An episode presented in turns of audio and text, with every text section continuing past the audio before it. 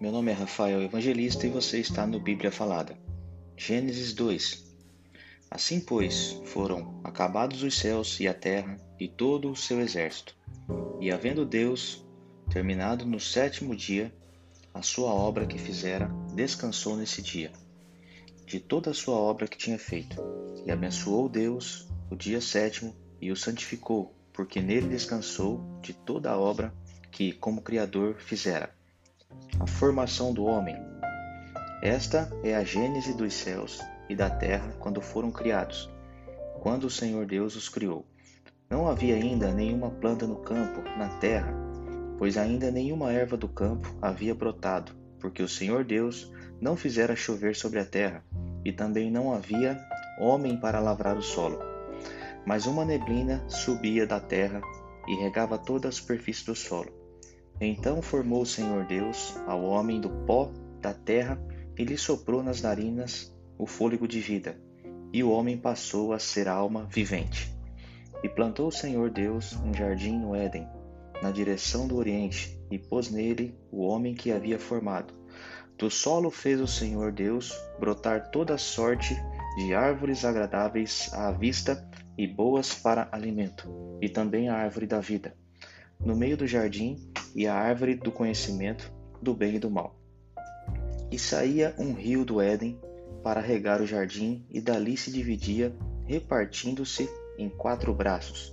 O primeiro chama-se Pison, é o que rodeia a terra de Ávila, onde há ouro.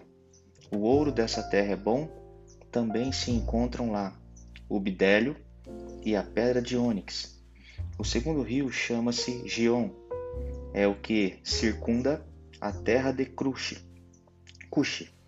O nome do terceiro rio é Tigre, é o que corre pelo oriente da Assíria. E o quarto é o Eufrates. Tomou, pois, o Senhor Deus ao homem e o colocou no jardim do Éden para o cultivar e o guardar.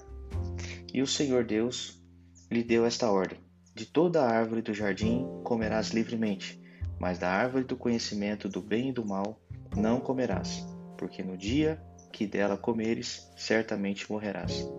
A formação da mulher.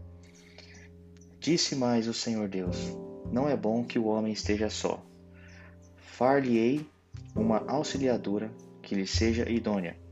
Havendo, pois, o Senhor Deus formado da terra todos os animais do campo e todas as aves dos céus, trouxe-os ao homem, para ver como estes lhe chamaria. E o nome que o homem desse a todos os seres viventes, esse seria o nome deles. Deu nome o homem a todos os animais domésticos, às aves dos céus e a todos os animais selváticos.